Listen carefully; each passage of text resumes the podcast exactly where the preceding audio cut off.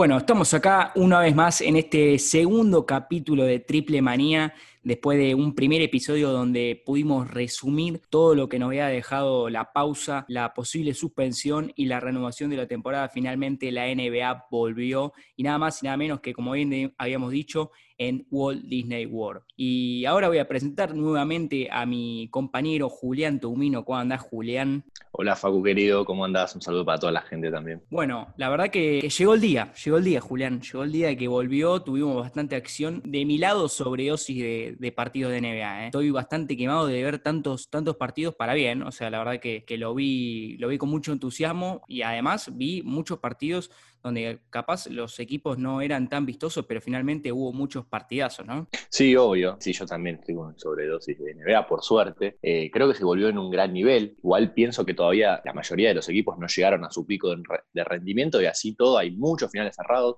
Muchos juegos fueron a, suplementario, incluso el segundo día hubo dos suplementarios, cinco o seis partidos, pero bueno, esto va a ir eh, en, una, en una escala creciente y se están viendo partidos de muy buen nivel. Recordemos también que hay equipos que ya muchos equipos ya están clasificados, entonces no utilizan todo, todo su roster, toda su plantilla. Cuidan a algunos jugadores, eh, caso de Los Ángeles Lakers, donde, bueno, cuidan las cargas de minutos en vistas a lo que son los playoffs de dos semanas. Bueno, ahí nos vamos a meter en el primer tema que fue que Los Ángeles Lakers se aseguraron el primer lugar de la conferencia Con la victoria Utah Jazz en estos últimos días, se aseguraron un puesto que no lo lograron de 2010. O sea, para que te una idea de, de la franquicia, lo mal que estaba, estaba en un proceso, estaba cayendo, la verdad, que tomaba malas decisiones finalmente con la llegada de LeBron James, algo que no pasaba hace 10 años, que fue la última vez que, consiguieron un título con Kobe Bryant. Con la llegada de LeBron James eh, pusieron a Los Ángeles Lakers en lo más alto de la NBA. Sí, sí, o de la conferencia oeste. por el momento, por el momento. Pero digamos, en, las primeras, en las noticias está, para bien, ¿no? Porque son, son candidatos y nada más y nada menos que con un buen equipo. Sí, obvio, obvio. Son candidatos porque tienen a uno de los mejores jugadores de la historia, primero como es LeBron James, y tienen a un complemento del rey como Anthony Davis, que está en un nivel espectacular. Bueno, Anthony Davis, jugador eh, que yo sinceramente pocas veces vi un jugador de ese estilo, de, de, esa talla con, con, tanta habilidad y facilidad para, para anotar. No sé vos qué pensás de Anthony Davis. Yo lo que estoy viendo en estos eh, primeros partidos de la renovación es predomina más la figura de Anthony Davis en la cancha que LeBron James. Eh, Totalmente de acuerdo. Lo veo con más, eh, con más protagonismo, más allá de que, a ver, y es, y es, algo que la verdad que lo tenemos que hablar dentro de poco, que es, hay que ver LeBron James cómo se pone en modo playoff, porque está bien, estamos en temporada, para mí LeBron James se está medio guardando esas energías y, Anthony Davis está agarrando esas energías y está exprimiéndose al máximo, me parece. Lo que pasa es que Los Ángeles Lakers ahora hay que ver qué van a hacer en los próximos partidos, porque como ya están clasificados, ahí entras en discusión de eh, guardar las energías, pensás en los playoffs o empezás a decir, bueno, empezamos a sumar ritmo porque hace un montón de, meses no estamos jugando, así que... Y es una, es, es una pregunta muy difícil de contestar, seguro Frank Vogel, el técnico, la vas a ver mejor que nosotros dos. Por ejemplo, el otro día, el partido que, citabas vos con Utah, se vieron jugadores, caso Cook, caso Dudley, que no están en la rotación, estuvieron en los amistosos, le dio minutos el técnico, a ganar un partido de los cinco que le quedan. Un partido iba a ganar Los Ángeles Lakers, claramente. Entonces, bueno, yo creo que también es difícil porque vos venís de un parate tan pronunciado desde ese 11 de marzo que vos no sabés si agarrar ritmo o si dejarle a tus jugadores menos minutos, menos cargas de minutos para que lleguen a la parte más importante del año en, su plenitud física. Teniendo en cuenta el caso de LeBron James, por ejemplo, que tiene 35 años. Si bien físicamente está impecable, porque físicamente LeBron está mucho mejor que sus compañeros que son más jóvenes. 35 años son 35 años, no es lo mismo eh, jugar playoffs con 35 años que con 24. No, y además yo la pregunta que hago es si quieren sumar ritmo, es por el flojo nivel que tienen algunos eh, jugadores de los Lakers, eh, sobre todo eh, Green. Estábamos acostumbrados a que tenía un nivel muy alto en Toronto, más allá de que no era la figura, pero era un jugador bastante importante. Y yo le veo en estos partidos una falta de confianza en su tiro. Más allá de que hay otros jugadores eh, que tienen la confianza como Waiters, pero a Danny Green lo vi, lo vi flojo, no lo vi con tanta confianza. Tiros abiertos que se la termina pasando a sus compañeros, eso es por falta de confianza. Sí, sí, sí, totalmente. Y los números, bueno, los números no mienten. Mira, antes de, entrar a la, burbuja, Danny Green tiraba, desde, de, tiraba de 3 un 37%, y ahora la burbuja está tirando un 15%, para lo que es un, número para un tirador como es él, recontra bajo, pero Danny Green siempre fue así, fue un tirador de rachas. Por eso bueno, hay, que, hay, que, hay que esperar a ver estos partidos, qué hace el entrenador de los Lakers, si le da confianza a esos jugadores que le falta o eh, dice, bueno, muchachos, acá vamos a hacer un descanso, vamos a ir entrenando de la misma manera, pero en los partidos vamos a cuidarnos, porque también se pueden lesionar los jugadores. Obvio. No, yo creo que va a darle más minutos a por ejemplo, al caso Green, que está falto de confianza, al caso Kuzma, que está tirando mejor desde, desde triple, está tirando un 53%, eh, él tiraba un 31% en toda la temporada. Entonces, darle más confianza a, a, ese tipo de jugadores, al caso de Caruso. Caruso es un jugador que eh, quizás las estadísticas hay cosas que no reflejan, pero tenés el robo en el primer partido que es clave frente a Los Ángeles Clippers. Las defensas de Caruso son muy importantes, es uno de los mejores jugadores en cuanto a la, a la faceta defensiva. Entonces yo creo que le va a dar eh, minutos tanto a waiters, a otros jugadores, para que, bueno, tengan esa cuota de confianza que vos decís que en los playoffs se necesita, porque no se puede ganar solo con LeBron James y con Anthony Davis. Necesitan algo más. Necesitan más consistente, por ejemplo, a Kuzma. Cuando Kuzma está como está encendido como en el partido de Los Ángeles Clippers, los Lakers tienen mucha más chance de ganar. Eh, pero necesitan ese tercer eslabón o cuarto que los acompañe a, LeBron y a Davis. Yo no entiendo todavía cómo, en un momento de la temporada eh, pensaban canjear a Kuzma todavía, porque eh, para mí hoy en día termina siendo el tercer jugador vital del plantel y que lo quieran canjear en mitad de la temporada. No lo veía consentido y ahora, bueno, ahora me parece que queda claro que no lo, no, lo van a canjear en la próxima temporada, pero digo, es una figura indispensable para el equipo. Kuzma es un chico joven, todavía tiene 25 años, tiene mucho por qué hacer. Lo que, lo que su punto débil es la inconsistencia. Tiene partidos, bueno, el de Los Ángeles Clippers, donde es figura, y después partidos donde no, no, no, no, no aparece. Le falta, le falta esa cuota de confianza, quizás tomar un poco de mejores decisiones en ataque, algunos tiros apresurados, que bueno, lo va a ir corrigiendo con los años. Pero yo creo que cuando fue el canje, no sé si te acordás, de Alonso Wall, de Brandon Ingram, eh, los Lakers quisieron quedarse con Kuzma en esos años.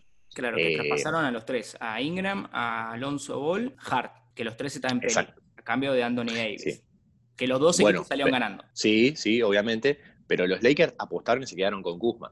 Pero bueno, al ser tan inconsistente, los Lakers necesitan ahora, que están, son candidatos al título, necesitan a alguien consistente que le aporte muchos, que le aporte eh, acciones positivas eh, a su juego. Pero bueno, se vio que Kuzma lo, puede hacer, porque con los Clippers lo hizo muy bien, incluso con, con mucha efectividad en, su tiro de, tres puntos, y eso le va a servir mucho en playoffs, porque en playoffs al ser el mejor de siete partidos, siempre va a aparecer ese jugador eh, X, ¿no? Que quizás la, defensa lo liberan y van mucho más presionando a LeBron y a Davis, lo liberan para que justamente la tire toma esa responsabilidad, parte del scouting, y bueno, y la va a tener que meter. Puede ser Kuzma, Green o Waiters, el que sea. Y yendo al otro, al otro líder de la otra conferencia que es Milwaukee Bucks, ¿cómo viste a Giannis Antetokounmpo en estos partidos? que bueno, en el último se cuidó un poco más, fue, la rotación fue mucho más amplia, pero ¿cómo viste los Milwaukee Bucks? ¿A tu eh, Yo lo veo, no, no, tengo candidato. Tengo, tengo tres equipos ahí, eh, pero no tengo un candidato firme. Eh, pero no, a Milwaukee lo veo como entrando en calor. ¿Viste cuando entras en calor, que vas de, vas de menos a más? Lo veo así. ¿Fue de menos a más? por ejemplo, está yendo de menos a más. Sí, sí, está en ese, en ese camino. Giannis está jugando los dos primeros partidos, jugó en modo MVP, vamos a poner entre paréntesis, ¿no? en el clutch del partido contra, contra Houston tiene mucha responsabilidad, es verdad, eh, porque tiene, comete dos pérdidas, una muy infantil, que bueno, cuando empezás a jugar a este deporte te dicen, cuando la pasás, no saltés. Y fue lo que Yanis hizo, saltó sin saber a dónde iba a pasar la pelota. Pero bueno, sacando eso, tuvo dos grandes partidos. En el último jugó mucho menos tiempo, incluso los últimos minutos lo vio sentado en el banco. Pero bueno, creo que van de a poco, todavía no, no, no encontraron una regularidad en ninguno de los tres partidos sobre todo en defensa, que es donde más se hace fuerte Milwaukee Bucks, y en la pintura en específico. Pero bueno, yo creo que, como te decía, están yendo de, menos a más, y lo mejor se va a ver en, los playoffs. Yo creo que es un equipo que la que ha eliminado el año pasado, la temporada pasada, con Toronto, eh, le va a servir como experiencia. Y, les va a ir mejor este año. No, yo, te lo dije en, privado cuando estábamos eh, discutiendo e intercambiando opiniones sobre los partidos que estábamos viendo. Eh, nadie duda de, la capacidad que tienen los Milwaukee Bucks. Yo cuando lo veo digo, tienen buen equipo, tienen buenos jugadores, pero hay que ver en playoff. Como que en los momentos claves los veo medio, medio fríos. O sea, capaz es por la falta de experiencia. Eh, si se cruzan un mano a mano, me parece que los Milwaukee Bucks son medio fríos en ese sentido en el mano a mano, en el momento clave pelota caliente, lo veo como que todavía le falta esa experiencia, que ojo, como vos decís, la pudo haber adquirido eh, en la eliminación del año pasado en los playoffs. Yo lo quiero ver a los, a los Milwaukee Bucks en, en playoffs. Quiero ver ahí cómo están eh, de nivel. Porque bueno, en la temporada la pueden romper, pero bueno, después llega eh, los playoffs y, y fracasa. Sí, es, bueno, es justamente lo que, lo que mencionabas vos, esas dos caras que tiene en en los finales de juego la tuvo también en estos dos partidos. Por ejemplo, con Boston, el primer partido de la reanudación, cerró muy bien el, juego, con Giannis metiendo eh, dos doble y falta, eh, jugando ese pick and roll central entre él y Middleton, algo llamativo, ¿no? Pero bueno, y después con Houston lo cerró, lo cerró muy mal, tomando malas decisiones, tanto en ataque como, como en defensa. Pero sí, bueno, yo creo que, a ver, los playoffs son detalles son partidos que se definen por detalle. Están los mejores en, jugando con los mejores. Entonces, en esos detalles, bueno, puedes fallar. Los detalles son los que hacen la diferencia.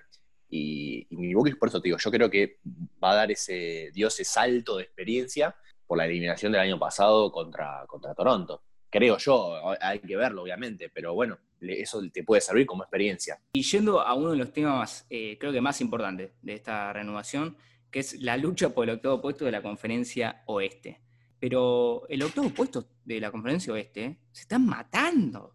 O sea, si te digo los todos los equipos, todos los equipos que estaban quedando fuera del playoff, están con chance de clasificar todavía. Y no es que hay una diferencia abismal. Eh, donde parecía que Memphis eh, tenía una cierta ventaja antes de la renovación, termina siendo el equipo más débil y con la lesión de, una de sus eh, figuras, que es Jackson Jr., queda bastante sin nafta, podemos decirlo. A mí me da la sensación de que los Pelicans y los Memphis se están quedando sin nafta y que los equipos que eh. tienen nafta eh, de sobra son los equipos que vienen más abajo. Portland, eh, San Antonio Spurs, Phoenix. Bueno, por un lado me da la sensación de que Memphis, de los equipos que, volvió del, parate, es, uno de los que todavía no encontró el ritmo. Principalmente en, se distinguió de, los demás equipos en, en sus transiciones defensa-ataque, ¿no? en el correr la cancha hacía casi 18 puntos por juego corriendo la cancha, ¿no? Eh, en, esas transiciones, que era el cuarto mejor equipo de toda la NBA. Y ahora hace apenas 13 puntos. Son 5 puntos menos, es mucho. Entonces, por eso, también pierde a Jackson Jr., que era un jugador que estaba en un gran nivel, es un chico que tiene mucho potencial, que esta temporada creció mucho, y donde Jay Moran eh, está falto de confianza en el tiro exterior. Le están pasando la cortina por atrás regalándole el tiro de 3 y está tirando 2 de 19 de triple. Está metiendo muchos puntos de penetración, es verdad.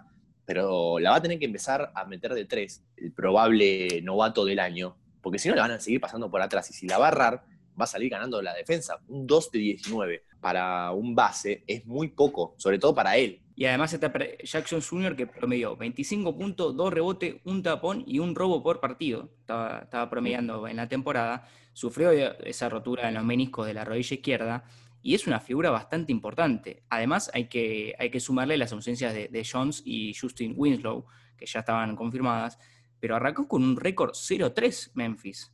Y el único jugador que está teniendo un buen presente en Memphis es Grayson Allen, desde el banco, desde el en la rotación, pero después Balanciunas capaz está teniendo un buen nivel, pero ya Morán ahora tiene que tomar eh, protagonismo y decir, eh, bueno, me tengo que poner eh, las pilas yo porque si no vamos a quedar afuera. Y hay que ver si la dupla de vivos Balanciunas y Brandon Clark, que era un jugador, que era el sexto jugador, pieza importante del equipo, hay que ver si en el quinteto inicial pueden, pueden suplir la ausencia de, Jackson Jr. Bueno, Clark es un, es un, también es un chico de primer año que viene del banco, que hace muy bien el tema de las caídas en el pick and roll. Viniendo el banco ha aportado muchos puntos, lo he visto seguido, es un jugador interesante.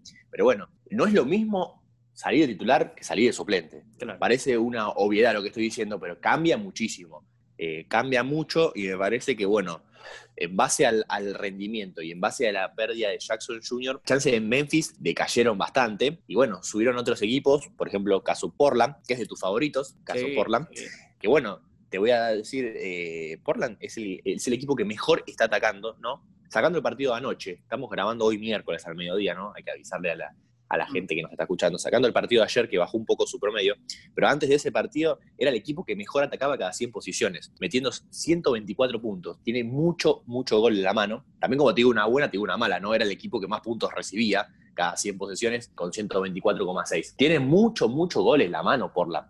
Y me parece que en, en esa pelea por, por el octavo entre ellos. Pelicans, que tiene un, fixture más accesible que los que pelean, y San Antonio, que está jugando bien, mm, va a estar por ahí el, el, play-in. No, además hay, hay jugadores en los Portland que están, que están con la mano caliente. Carmelo Anthony mm. está con un triple infalible. Eh, metió dos triples eh, importantes. Historia de Houston también eh, ayer, metió un triple muy importante. Fue fundamental para que el Portland ganase el partido. O sea, no solamente aparece la figura de Lillard y McCollum, sino también aparece Carmelo Anthony. Y otra figura, por ejemplo, Trent Jr. también en, la rotación y, la, y, la, vuelta de Nurkic también.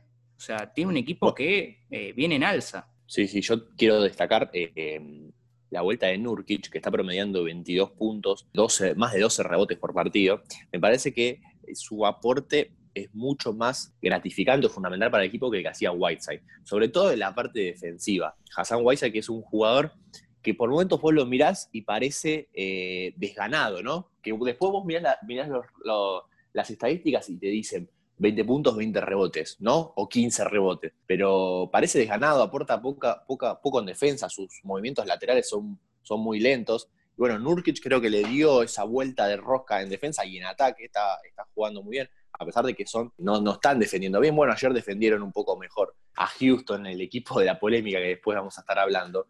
Pero me parece que sí, Carmelo está en un nivel, sobre todo en la, en la parte fundamental en el clutch, lo que llaman los estadounidenses, ¿no? Metiendo dos triples contra Memphis, el triple ayer clave frente a su ex equipo. Tres Junior del banco es un jugador que me gusta mucho, particularmente es un jugador muy intenso, que defiende muy bien y que en el catch and shoot, en el tiro, cuando recibe la pelota, eh, está muy efectivo. Eh, que eso es algo que va, va, a darle también de comer, entre comillas, a Portland, porque bueno, en playoff, ¿no?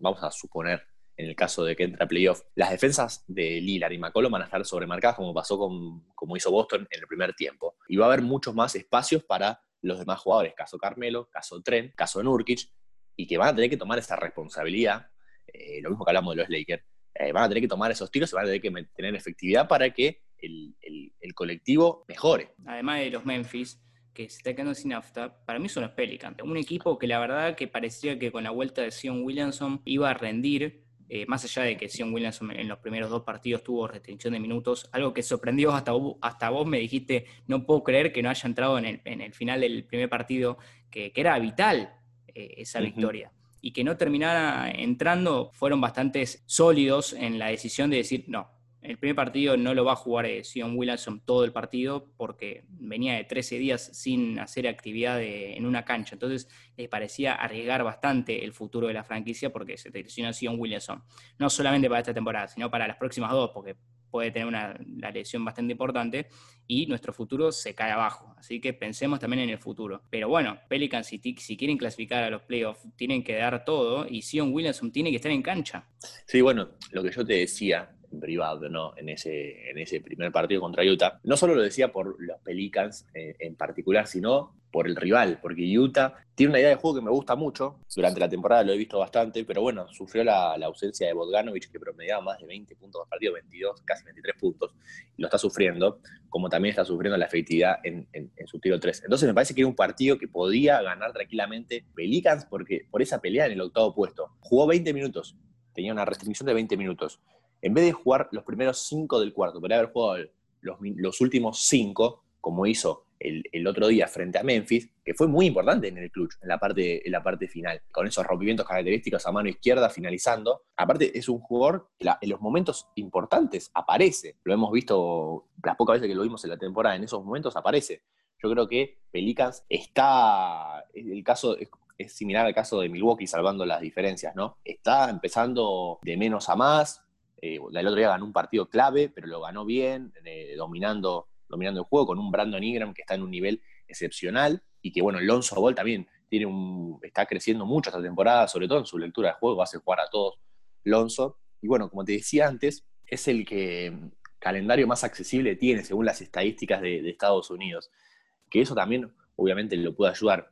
Pero bueno, hay que ver el tema también de los otros equipos, porque puede pasar, por ejemplo, lo que pasó ayer, que Phoenix inesperadamente le gane a Los Ángeles Clippers. Digo inesperadamente en los, por, los papeles previos, ¿no? Porque bueno, por sus diferencias de récord. Pero se está jugando muy bien. Puede pasar que San Antonio eh, estuvo muy cerca de ganar los tres partidos si no fuera por el triple de Milton en, Filadelfia, ese error defensivo. En la pelea por el octavo puesto pueden pasar tantas cosas al pelear con tantos equipos que lo vamos a saber la última fecha. No, y, es importante también mirar el fixture, porque yo te decía, ojo con San Antonio, porque venía, venía victorioso. Pero miramos el fixture y la verdad que tiene equipos complicados, que, está décimo actualmente con 29 victorias y 37 derrotas, eh, a, tres triunfos de, los Memphis, que están puestos de playoff. Juega con Denver, Utah, Pelican, Houston y Utah. Son equipos de la conferencia oeste, pero que son complicados. O sea, tenés que jugar con Utah dos veces, que está bien. Vos decís que es un partido ganable, pero, pero viene, viene bien Utah porque con, la figura de, Mitchell y Gobert en un buen nivel, y nada más y nada menos que se tienen que enfrentar a los Pelicans y a los Houston. O sea, San Antonio viene bien, pero no tiene un, no tiene un, calendario tan accesible, por ejemplo. No, no, no. Me parece que San Antonio tenía los dos, tres primeros partidos eh, más accesibles, ¿no? Y bueno, ahora va, va a estar complicado. Sobre todo el, el caso de Denver, que juega bien, que todavía no tiene el equipo completo, hay que ver cuando, mm. cuando va a tener el equipo completo. Y bueno, el caso de Pelicans, que para mí, a esa, faltando dos fechas para el final, ya van a estar en, un nivel mucho, mucho mejor. Y bueno, después tenés. Y Pelicans, tiene, tiene, tiene un calendario más accesible. Juega con, con Sacramento, con Washington, con los Spurs, con Sacramento de vuelta y con Orlando. O sea, dentro de todo, son rivales accesibles dentro de lo que te podía tocar. Sí, mira, analizando rápido, te digo, con Washington, que ya está eliminado casi de, la conferencia este, y después mm. juega tres, tres, mano a mano contra rivales directos. Dos contra Sacramento, que no está en, su mejor nivel, y ese partido con San Antonio, que va a ser para, ellos una, una, final. Y bueno, después cierra con Orlando, que pelea el séptimo y octavo puesto de la conferencia este, que en caso de terminar octavo, eh, implicaría cruzarse en primera ronda con Milwaukee, ¿no? Por eso digo que está peleando. Pero bueno, sufrió la lesión también Orlando de Jonathan Isaac. Estaba en un gran nivel, eh, tiene una gran proyección y lamentablemente sufrió de vuelta esa rodilla izquierda que lo tiene a maltraer que se va a perder todo el, resto de la temporada, que ayer perdió con Indiana. Indiana está jugando muy bien, pero bueno, esto como te decía, va a ir fecha por fecha y yo creo que hasta el final no vamos a saber. Sí que va, que va a haber un play-in casi seguro, entre qué equipos no lo sabemos, porque hoy ni, ni Memphis, que había empezado con una diferencia bastante holgada, hoy está a un partido y medio de Portland, que es su inmediato perseguidor, a falta de cinco. O sea que hoy no me arriesgaría a decirte Memphis va a clasificar al play-in, también teniendo en cuenta el fixture que tiene, porque juega con Milwaukee, Boston y Toronto, los tres primeros de la conferencia este. Y ahora los, los próximos partidos son Utah y Oklahoma. Saben, Utah que no está en un gran nivel y Oklahoma que perdió a Schubert hasta, la, hasta los playoffs. Eh, el alemán, que bueno, por, por el mm. nacimiento de su hijo, pero el alemán que aporta muchos puntos viniendo del banco, incluso está postulado para ser el mejor sexto de hombre, el mejor sexto hombre. Pero bueno, un Oklahoma que juega muy bien, que el otro día eligieron a su técnico Billy Donovan entre los entrenadores como el mejor junto al técnico de, Milwaukee, que tiene, por ejemplo, en un gran nivel a, a Chris Paul. Y otro de los equipos eh, que quería puntualmente analizar a los Houston Rockets. Que lo hablamos en la previa, lo hablamos en el pre-capítulo de Triple Manía. Eh, ¿Sorpresa? ¿No sorpresa? No, para mí no es sorpresa porque mm, jugó esto toda la temporada y le ha ido bien contra los mejores equipos. Por eso te digo que no, no, es sorpresa. Quizás hay, a ver, viste ahora en redes sociales, en la época de redes sociales, hay opiniones de todo, ¿no? Y bueno, hay mucha gente que no le gusta el juego que tiene Houston, hay mucha gente que sí, e-, es un juego donde hay muchos, muchos triples. Houston depende del triple, porque Houston también está con un, quinteto bajo, pero en defensa, momentos claves, es importante. El rol que tiene Tucker y Covington en defensa es muy importante. Y además los minutos que tiene Jeff Green en cancha eh, le da una defensa al equipo que se consolida en los momentos importantes, en ese, ese momento clutch de los finales del partido, aparece la defensa de Houston Rockets. Sí, sí, sin dudas. Bueno, incluso en, el momento del clutch, es de los equipos que mejor defienden en, en, toda la liga y lo demostró con Dallas y lo demostró con Milwaukee, nada más ni nada menos. Eh, pero bueno, Covington eh, particularmente me gusta mucho eh, lo que hace, lo que hace en, defensa. En ataque, ataca, también tiene, tiene sus puntos en ataque, pero en defensa me parece que, es de lo mejor en esa ocupación de espacios, en las rotaciones, en las ayudas. Es muy bueno lo que hace. Con Dallas encima, Covington fue bastante importante porque hizo la canasta del empate. Cayó Farden en el tiro libre. Y... Pero a lo, que mirá lo que es la vida, ¿no? Que vos pones ¿no? Eh, un quinteto small ball mm. y terminás mandando el partido al suplementario con un rebote en ataque.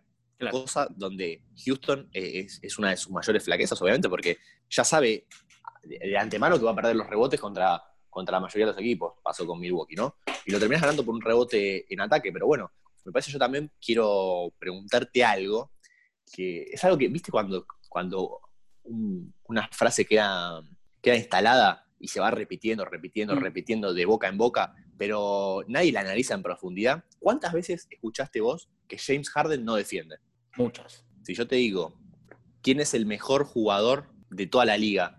Que, si, digo que James Harden es el mejor jugador de toda la liga que defiende el poste bajo, vos no me vas a creer. No, igual vamos, a, vamos a dejarlo en claro durante toda su carrera atacó mejor que de, lo, de lo que defendió. Eso es verdad, sí. Incluso en defensa ha tenido muchos errores en rotaciones, muchas desconcentraciones, también es verdad. Pero esta temporada mejoró mucho en defensa, también es verdad. Por ejemplo, defendiendo a Nurkic, lo defendió muy bien, si bien entró en problemas de falta. Con Giannis, el primer partido también en el poste bajo. Principalmente va, defiende dos veces por partido el poste bajo y consigue que sus rivales sean el 0,65% de, de efectivos.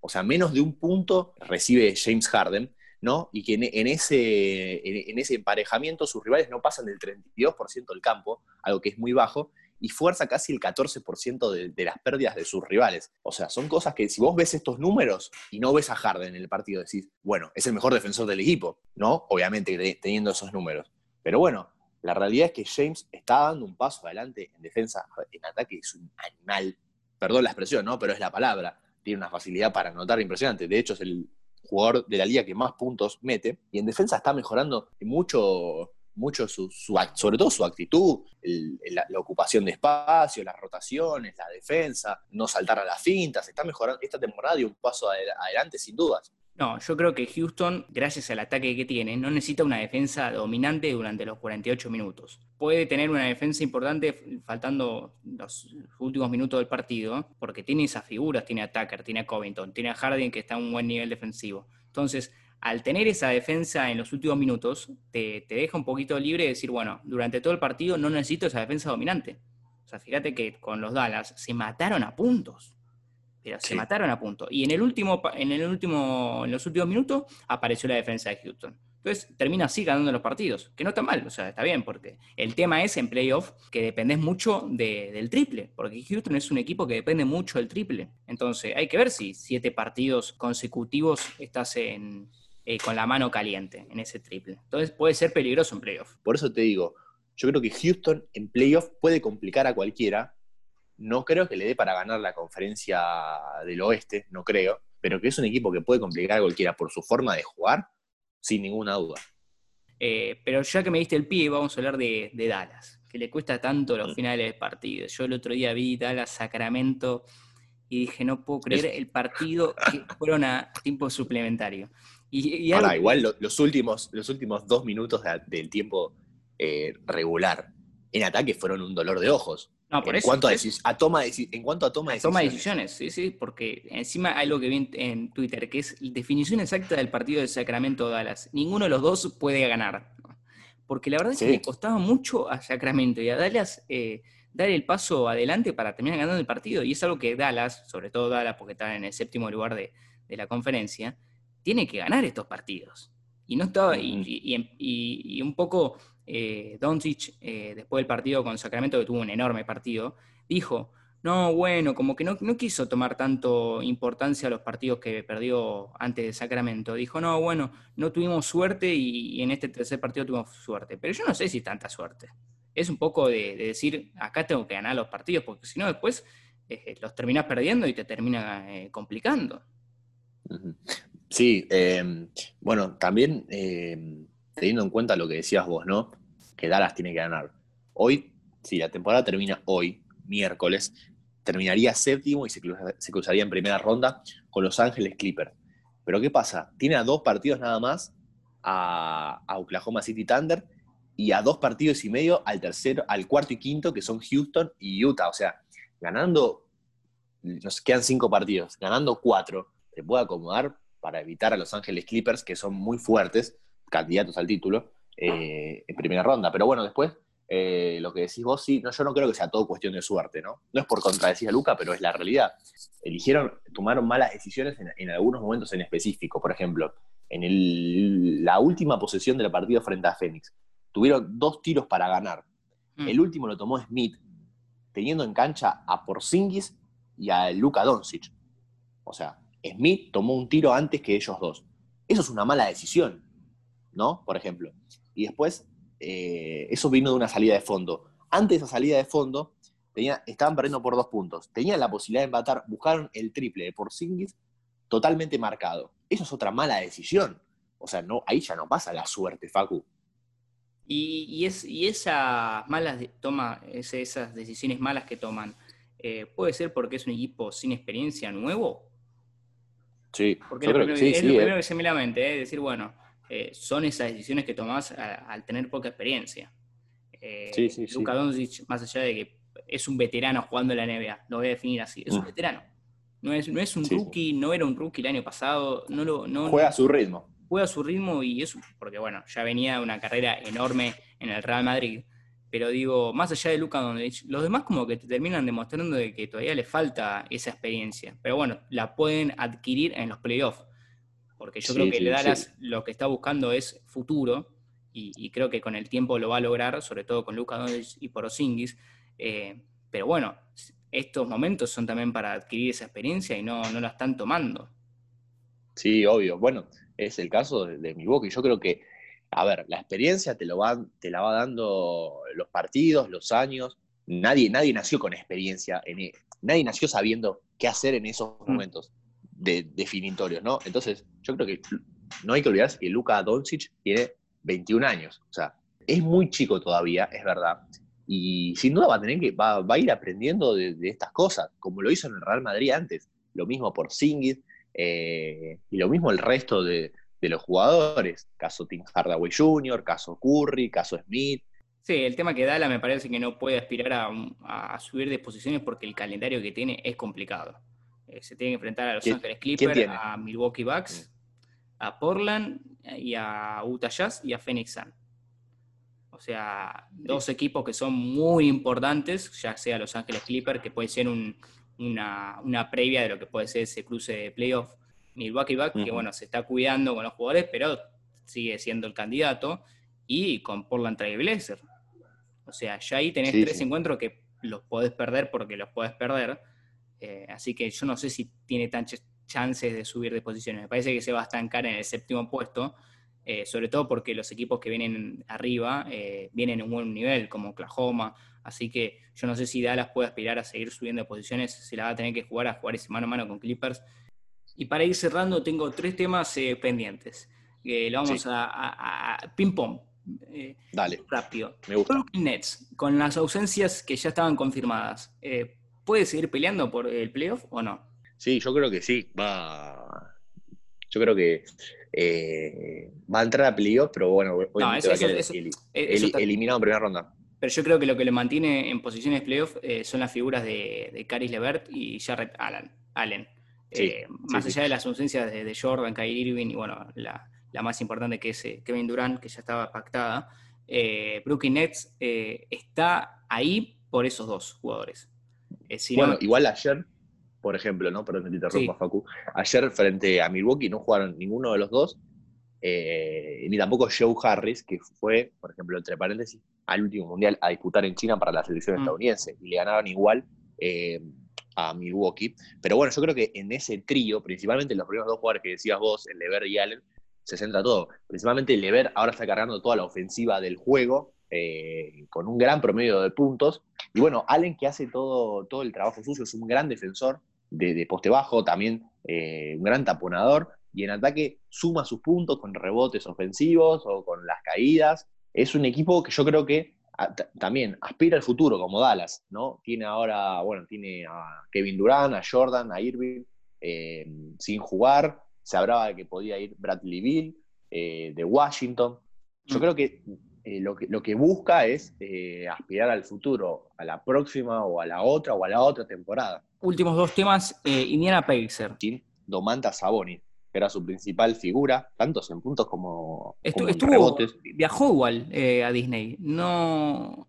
En los primeros partidos eh, amistosos estaba en el banco suplente, obviamente sin cambiarse, pero después se terminó definiendo que no iba a estar eh, jugando, así que se terminó volviendo. Pero Está en Los Ángeles, se fue a hacer un, estudio ahí para ver el grado de su lesión cuando todos pensamos que, Víctor Oladipo es la figura, en estos últimos tres partidos, T.J. Warren eh, nos demostró que estábamos equivocados. 53 puntos con los Sixers, 34 con los Washington y 32 con Orlando. En total, 119 puntos eh, para un jugador que quedó casi descartado sin problemas por los Phoenix Sun y ahora es figura de Indiana Pacers. Sí, no, bueno, de hecho, eh, Phoenix Sun lo cambió a cambio, valga la redundancia, de plata. O sea, prefirió la plata antes que el jugador.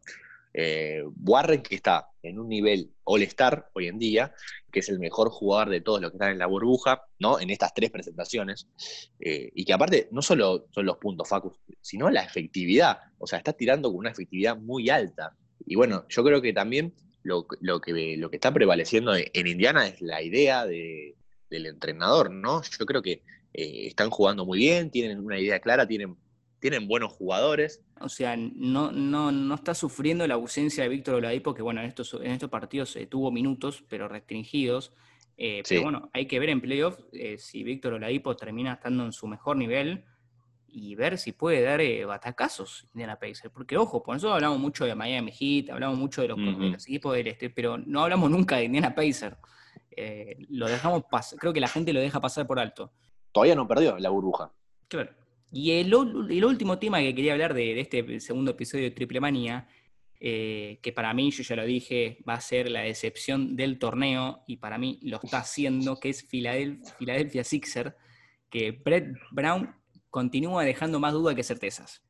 Creo que no, no hay dudas y creo que la pelea de Embiid con Jake Milton eh, terminó dejando en claro que las cosas no están bien, tiene muchas dudas. ¿Fue un hecho aislado o refleja las dudas del equipo para vos, la pelea de Embiid con Shake? Para mí no, no, no, no fue un hecho aislado por el caso de Embiid. Embiid, a ver, técnicamente es indiscutible, nadie lo puede discutir a Embiid. Como compañero, no sé si es el mejor. Lo, lo han dicho algunos jugadores. Esas, esas cosas no se hacen la que hizo, la que hizo el otro día. De poner así un compañero no pido perdón, dijo como que eran cosas normales que pasaban en... No son, forma, no son formas de, manejarte con un compañero. Para la gente que nos está escuchando, la acción que terminó haciendo Embiid con Milton, que se terminaron peleando, fue un hecho en la cancha que terminaron perdiendo cuatro puntos por culpa de ellos dos primero por una pérdida y después por, gracias a que esa pérdida tuvieron una discusión en medio del partido y terminaron haciendo otra pérdida que terminó siendo puntos eh, para el rival. Y eso generó que se terminen discutiendo en el, en el tiempo muerto, algo que, lo captó todas las cámaras. Digo, eh, los Filadelfias, eh, más allá de que están en el sexto opuesto, ya lo tienen casi asegurado porque están a muchos partidos de los Brooklyn Nets, ya no, no, no hay chance de que los alcance los Brooklyn Nets. se cruzaría con un Boston Celtics ahora, por ejemplo, en playoff. Sí. Eh, Dos equipos que tienen muchas dudas, pero bueno, pero en vez de Filadelfia creo que es el equipo que más dudas eh, generó en, esta, en este torneo. Bueno, eh, yo creo que uno de los máximos problemas de Filadelfia es el, que no encajan sus piezas. El, por ejemplo, el trío de Simmons, Horford, Embiid es el peor trío en la NBA en cuanto a puntos por posesiones. El peor de toda la NBA. Entonces, ¿qué pasa? El técnico había empezado con Horford en bid. Después cambió Horford solo. Eh, no termina, no, no, no, encuentran esa, esa sintonía eh, entre las partes del equipo, bueno, incluso ahora eh, está probando de jugar, no, no está probando, ya es una realidad, de jugar con Simos de, ala pivot. Por ahora está, está resultando bien. No sabemos si va a resultar en playoff. ¿Cómo, cómo bueno, hoy estaría. Cambia Filadelfia igual, ¿eh? Porque sí, sí. Es, por lo que decís vos de la irregularidad. Me, me, acuerdo de ben, me acuerdo de Ben Simon de base, por ejemplo, en Filadelfia. Sí. Y fíjate cómo fueron cambiando que termina siendo a la pivot, más allá de que puede tener todas las cualidades para estar en diferentes posiciones. Digo, ahí te entra, te, deja reflejado las dudas que tiene Filadelfia en base a su quinteto, porque no encuentra la manera de, estar a la altura. Porque yo creo que los ocho equipos de la conferencia este es uno de los más flojos. O sea, no, no, no está lejos de aspirar al título. Entonces hay que seguir, hay que seguir de cerca a ver qué pasa con, con Filadelfia. Eh, y hay que ver en playoff también, porque capaz en playoff dicen, bueno, muchachos, ya está, eh, pongámonos las pilas, se ponen las pilas y terminan ganando partidos que no teníamos eh, previsto. Pero bueno, no, no, por ahora las cosas no están claras en Filadelfia. Sí, obvio. Aparte, mira, cualquier entrenador de básquet de cualquier parte del mundo te dice que dentro de un mismo torneo hay dos.